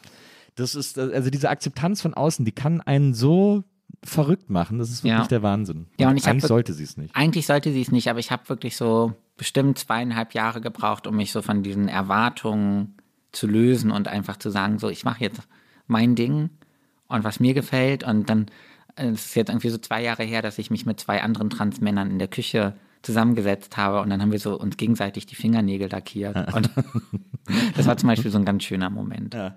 Ja, Auch wieder so ein, äh, hast du dir wahrscheinlich auch das genaue Datum gemerkt? es war irgendwann so im Oktober. ja. ja, aber das, und ist, äh, hast du auch so, äh, also so, so, sagen wir mal, das größte Klischee, das mir als erstes einfällt, wenn ich über Testosteron nachdenke, ist natürlich, wenn man äh, auch bei so Typen von Testosteronüberschuss spricht, ist äh, Aggressivität, äh, Wut, unkontrollierbare äh, Gefühlsausbrüche und so. Hast du sowas auch äh, festgestellt? Nee, also ich bin wirklich sehr mh, sanft und zurückhaltend, würde ich sagen. Ähm, ich glaube, was ich irgendwie. Ich sage auch manchmal so, ich bin gar nicht wütend. Äh, also es bricht irgendwie so selten auf. Äh, was ich aber schon irgendwie bemerkt habe, ist, dass ich manchmal so das Gefühl hatte, so ich neige zum Mansplaining. Und, und mich dann gefragt habe, ob das irgendwie so vom, auch vom Testosteron kommen könnte, irgendwie, dass ich dann so, ich hatte mal so eine Situation vorm Fahrstuhl, wo eine, eine Frau vorm Fahrstuhl stand und dann habe ich auch, bin ich dann zum Knopf gegangen und habe gedrückt, weil ich gedacht habe, vielleicht kriegt sie das nicht ohne mich hin. Ja. Und so, also bei solchen Sachen habe ich mich dann irgendwie so ertappt, dass ich gedacht habe, oh, das ist jetzt echt unangenehm. Oder wenn meine Kollegin kommt und sagt, oh, ich habe Donuts mitgebracht, dass ich dann sage, nee, das sind keine Donuts, das sind Cupcakes. Und Ja, aber wenn es ja Cupcakes sind, dann ja, also. äh, dann haben auch manchmal so Leute gesagt, oh Linus, du bist so ein Mansplainer. Und Aber so. ich, am Ende des Tages, vielleicht bist du auch einfach nur ein Klugscheißer. Ja, vielleicht bin ich auch nur das. Ja. ja. Ja, also so Aggressivität habe ich gar nicht an mir beobachtet, was ich, wobei gar nicht stimmt. Auch, also zum Beispiel heute ist jemand an mir vorbeigelaufen auf dem Bürgersteig Ja. und hat einfach nicht Platz gemacht. Und dann bin ich so gegen ihn gerempelt, weil ich gedacht habe, ich sehe jetzt gar nicht ein, aus dem Weg zu gehen, nur weil er denkt, irgendwie ihm gehört dieser Bürgersteig Ja, ja. und so. Und sowas hätte ich irgendwie früher nie, also da war, habe ich ja- mich dann auch geärgert. Und sowas kenne ich nicht von mir. Also das muss dann irgendwo anders herkommen. Und ähm, ich glaube, so eine der krassesten Veränderungen so auf dieser Ebene war für mich, dass ich, äh, dass ich nicht mehr gut weinen kann. Also Ach, wirklich? Ja. Das ist ja Ich habe interessant. jetzt so in den letzten zwölf Monaten einmal geweint Ja. ähm, und ich konnte früher sehr gut und sehr viel weinen. Gerade als ich noch so meine Periode bekommen habe, habe ich so, irgendwie saß ich immer so zwei Tage vorher im Bus und bin dann so urplötzlich in Tränen ausgebrochen. Und dann hatte ich zwei Tage später meine Tage und habe gedacht, ach ja, das ist, das ist die Erklärung. Und das funktioniert einfach nicht mehr. Also das das ist ist ja so, ich fühle mich irgendwie traurig und dann merke ich so irgendwie, dass ich, dass alles so ganz eng wird, aber dann passiert nichts. Ja. Und das finde ich schlimm. Das ist ja faszinierend. Aber das ist ja. Hm. das ist ja. Äh, aber glaubst du, das kann das mit Testosteron zu tun haben? Ja, äh, also das berichten viele. Oder Wirklich? was heißt viel? Aber einige Transmänner berichten das, dass sie das auch, dass sie auch nicht mehr gut weinen Aber ich können. bin zum Beispiel eine totale Heulsuse. Ich äh, weine mittlerweile bei Liedern. Ich bin so ein sentimentaler. Dann musst du vielleicht mal deinen Testosteronwert überprüfen lassen. Ja, vielleicht. Aber das wäre ganz faszinierend. Das müsste ich wirklich mal machen. Kann ich das auch beim Endiquologen? Endokrinologen, ja, kannst du mal machen. Ja. Ja. Cool, das mache ich mal. Da gehe ich mal. Nee, hin. ich weiß, ich habe einfach so manchmal so Angst, so ich will nicht so ein abgestumpfter Cis-Mann sein. Klar, also ich ja. will ja noch fühlen und, und Ja. Weinen und, und irgendwie so. Also das finde ich manchmal schade. Ja. Ja, das ist, das ist wirklich faszinierend. Das ist ja sozusagen, dass du, dass du, dass deine Sorge ist, dass du dadurch so ein bisschen den Zugriff auf die Gefühle verlierst. Ja, schon. Also meine Sorge ist irgendwie, dass ich, ja, dass ich so ein bisschen abstumpfe, weil ich einfach keinen Zugriff mehr auf irgendwie diese Traurigkeit habe oder, oder einfach diese Gefühle in mir. Ja. Aber du würdest damit Milliarden von Arschlochmännern entlasten, weil sie nicht mehr dafür verantwortlich wären, so Deshalb, scheiße zu sein. deshalb spreche ich da auch nicht so viel drüber. ja.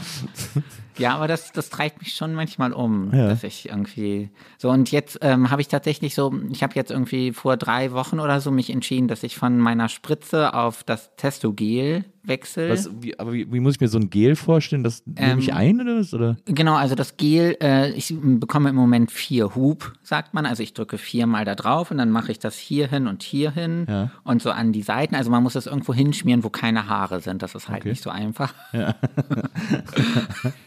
und, äh, und dann muss man so drei Minuten warten und dann ist es eingezogen.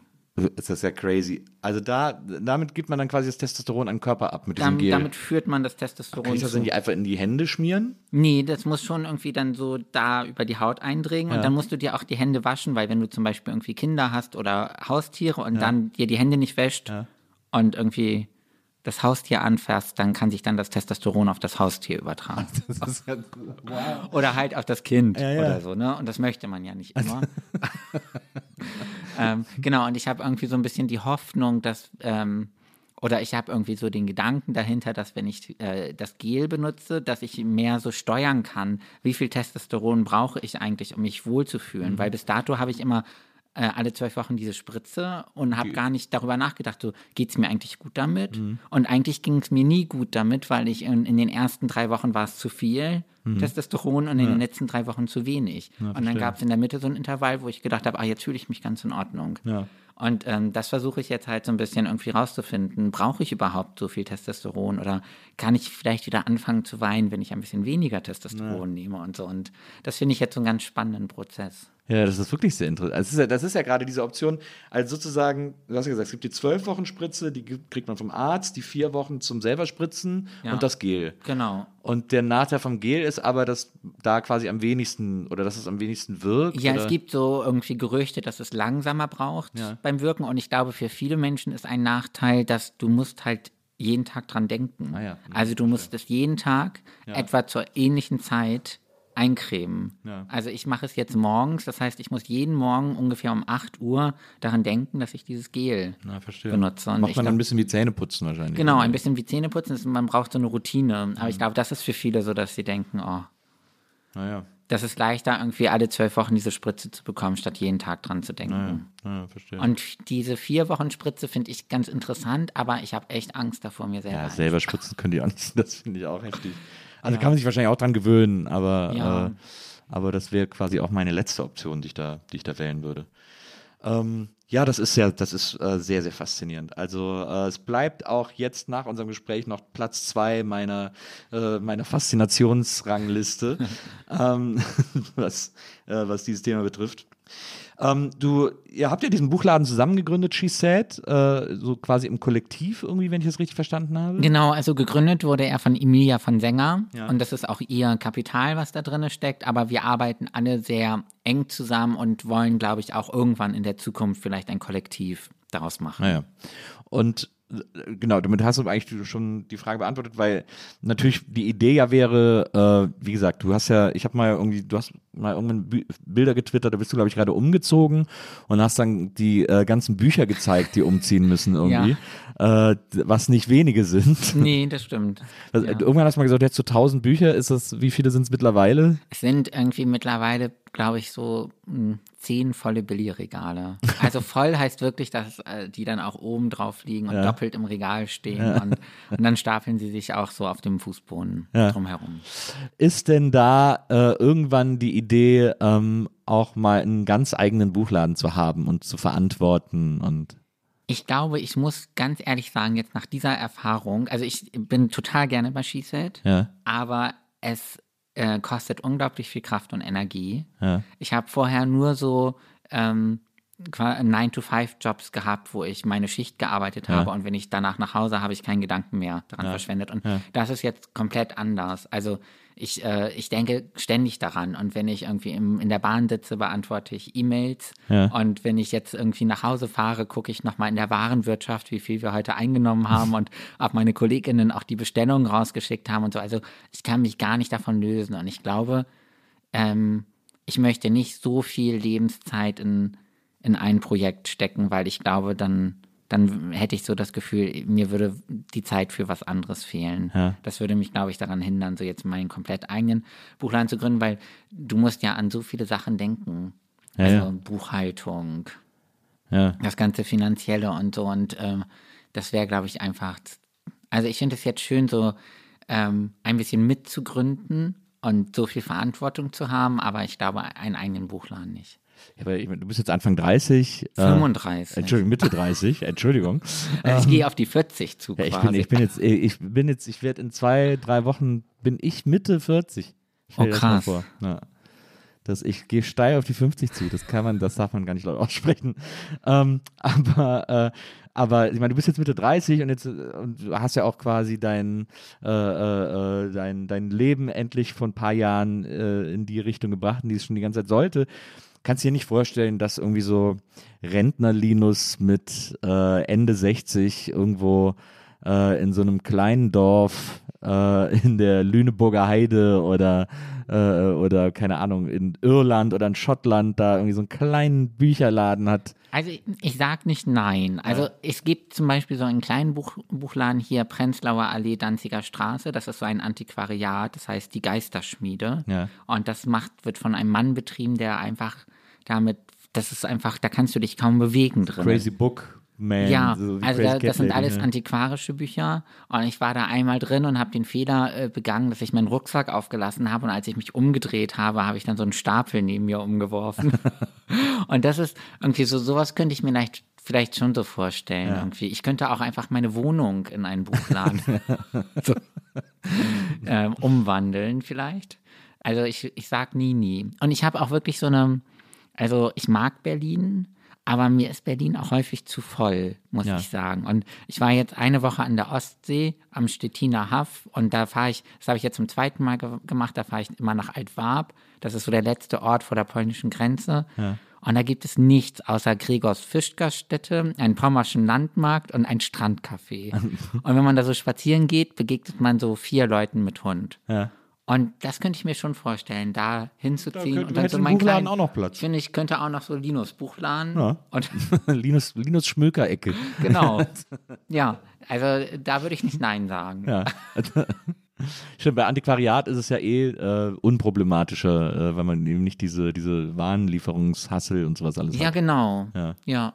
Ich habe, äh, da waren, wir waren auch an der Ostsee, das habe ich an der Ostsee entdeckt, äh, mit Maria, mit meiner Frau. Ähm, da sind wir an die Ostsee gefahren und kurz bevor man über die Brücke fährt, ähm, nach Rügen, ähm, ist mir ein Schild aufgefallen irgendwo oder der Ampel irgendwo so ein Flyer für ein Antiquariat und ich liebe auch Antiquariate, äh, weil man da oft tolle Sachen findet und dann habe ich gesagt, lass uns da mal hinfahren. Ich so, ja, okay und so und dann sind wir ewig durch die Pampa gefahren, wirklich, also wo man gedacht hat, wo sind wir denn jetzt? Hier ist ja gar nichts mehr.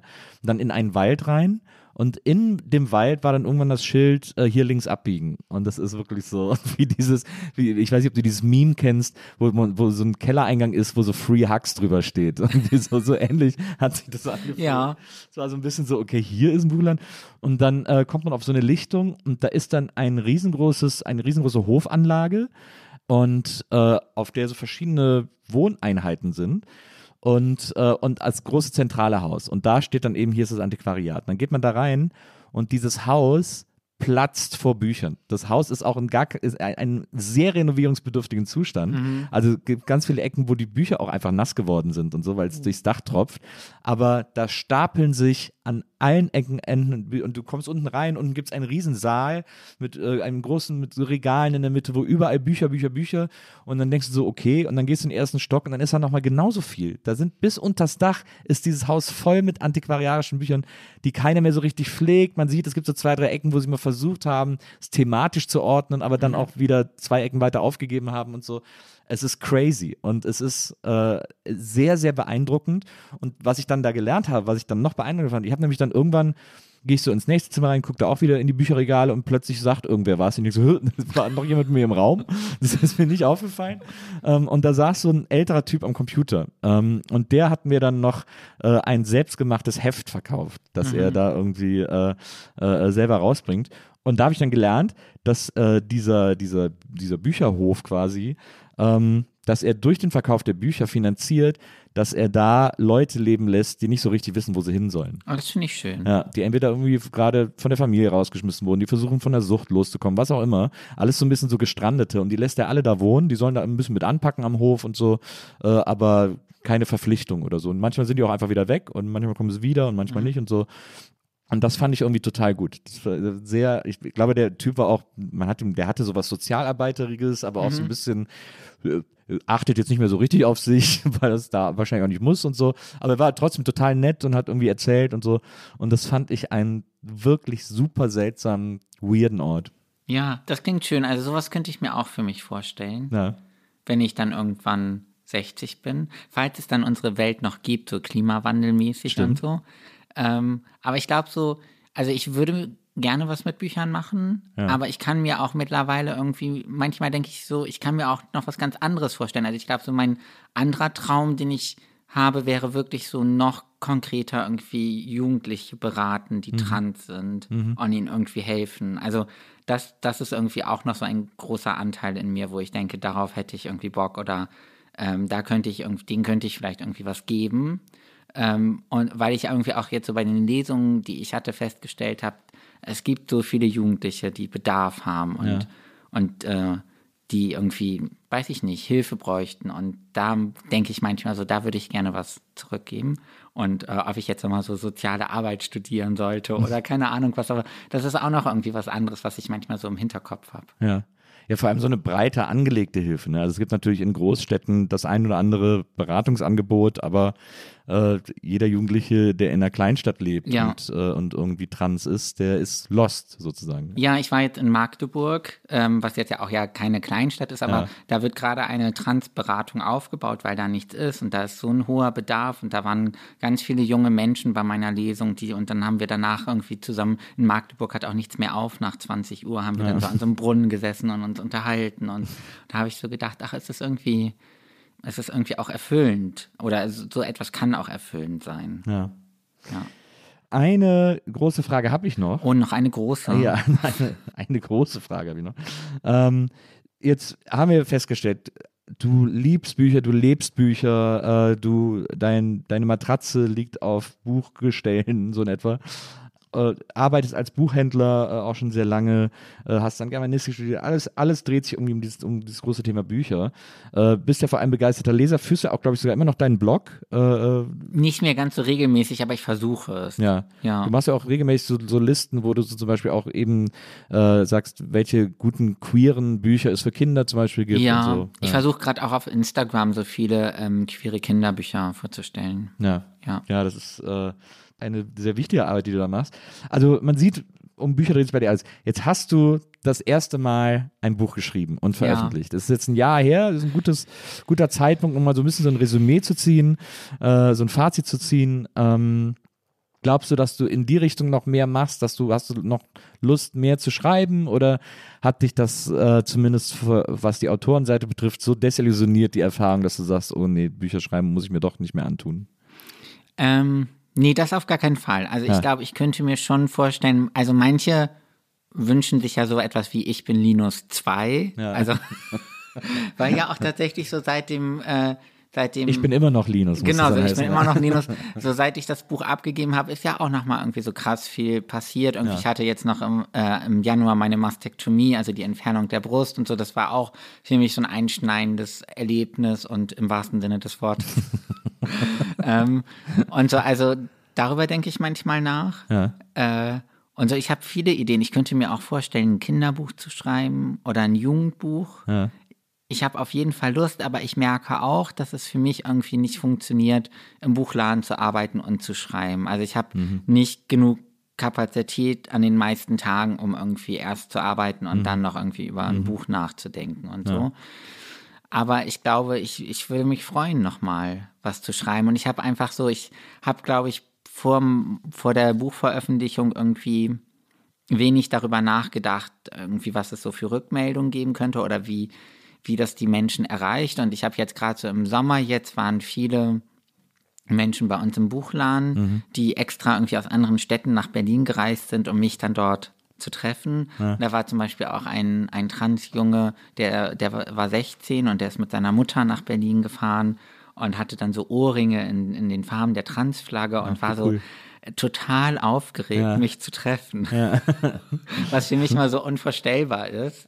ähm, und ich habe das, äh, eine unserer ähm, Stammkundinnen ist Caroline Emke und ich habe ihr das am Freitag erzählt, dass jemand total aufgeregt war, ähm, mich zu treffen. Da meinte sie so, ja, ich bin auch aufgeregt, dich zu treffen. Und ich bin aber aufgeregt, sie zu treffen. Und so, dass jemand irgendwie das so, also nach Berlin kommt und sich freut, mich zu sehen, ist irgendwie hätte ich mir, glaube ich, nicht vorstellen können oder ähm, widerspricht häufig so dem eigenen Bild, was ich von mir habe. Und ich habe einfach unglaublich viele Rückmeldungen von jungen Menschen, von Jugendlichen bekommen, so irgendwie 13, 14, 15, die gesagt haben, so ihnen hat das Buch unglaublich viel gegeben oder ihre Eltern haben es gelesen oder sie haben sich mit diesem Buch bei ihren Eltern geoutet und das ähm, weiß ich nicht. Ich äh, ich glaube, ich würde gerne nochmal irgendwie etwas schreiben, was vielleicht irgendwie so ein, also irgendwie hilft, einen Effekt hat, sei es ein Kinderbuch oder ein Jugendbuch. Und weil ich schon das Gefühl habe, irgendwie, mir haben Bücher sehr viel gegeben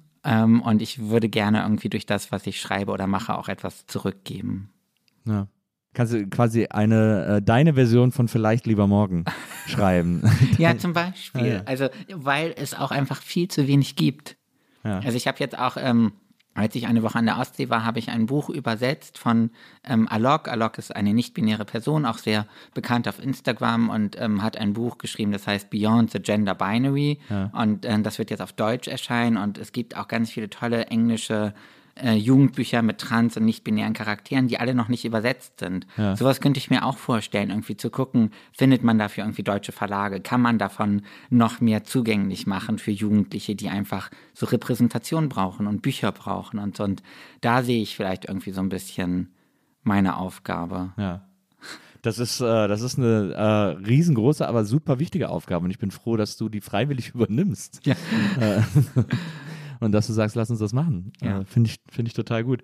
Ich, äh, wie gesagt, ich kann das, ich kann das alles irgendwie nachvollziehen. Also auch dieses, äh, als Kind in der Bibliothek, ich war früher bei uns auch immer in, der- in der Bibliothek, ich weiß heute noch, wie da der Teppich riecht Ja. äh, ähm, und sich anfühlt, irgendwie, weil ich da so oft am Boden gesessen habe äh, vor irgendeinem Regal, weil ich gerade irgendwas Interessantes gefunden habe oder so. Ähm, und ich habe bei uns in der Bibliothek gab es immer einen Korb, wo man äh, Bücher kaufen konnte, die sie quasi rausgeschmissen haben, so für 50 Pfennig oder so. Und es war für mich das Geilste, ein Original-Bibliotheksbuch in meinem Besitz zu haben. Es hat sich so besonders angefühlt, noch mit dem Sticker hinten drauf und so. Ja. Also ähm, diese, diese Bücherliebe teile ich unbedingt auch mit dir und äh, ich bin ganz äh, happy, dass das jetzt endlich geklappt hat, dass wir beide uns mal kennengelernt haben. Ich auch. Ähm, und bin ganz glücklich, dass du heute mein Gast gewesen bist. Und würde mir wünschen, dass du irgendwann mal wiederkommst und wir dann äh, uns darüber unterhalten, was in der Zwischenzeit alles passiert ist. Ja, das würde mich auch freuen. Und hoffentlich ist dann viel passiert. Ja, absolut. Nur Gutes wünsche Nur ich dir. Gutes. Nur Gutes. Äh, vielen Dank, dass du heute da warst, lieber Danke Linus. für die Einladung. Sehr gerne. Vielen Dank, Wenzel, der war heute unser Producer ähm, und äh, hat uns hier wunderbar die Flaschen geöffnet, natürlich nach unserer Vorarbeit, aber das, das, hat er, das hat er schon gut gemacht. Äh, danke dafür, lieber Wenzel. Und äh, liebe HörerInnen der Nils Bokelberg-Erfahrung, wir hören uns nächstes Mal wieder hier. Ich freue mich auf euch. Bis dahin, macht's gut. Tschüss.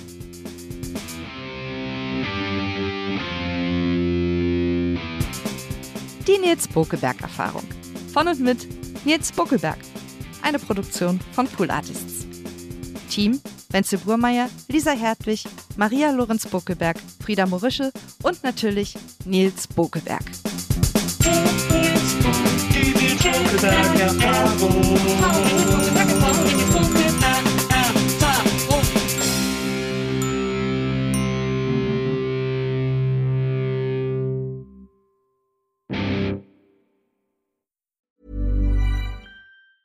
Planning for your next trip? Elevate your travel style with Quince. Quince has all the jet setting essentials you'll want for your next getaway, like European linen, premium luggage options, buttery soft Italian leather bags, and so much more. And is all priced at 50 to 80% less than similar brands. Plus, Quince only works with factories that use safe and ethical manufacturing practices. Pack your bags with high-quality essentials you'll be wearing for vacations to come with Quince. Go to quince.com slash pack for free shipping and 365-day returns.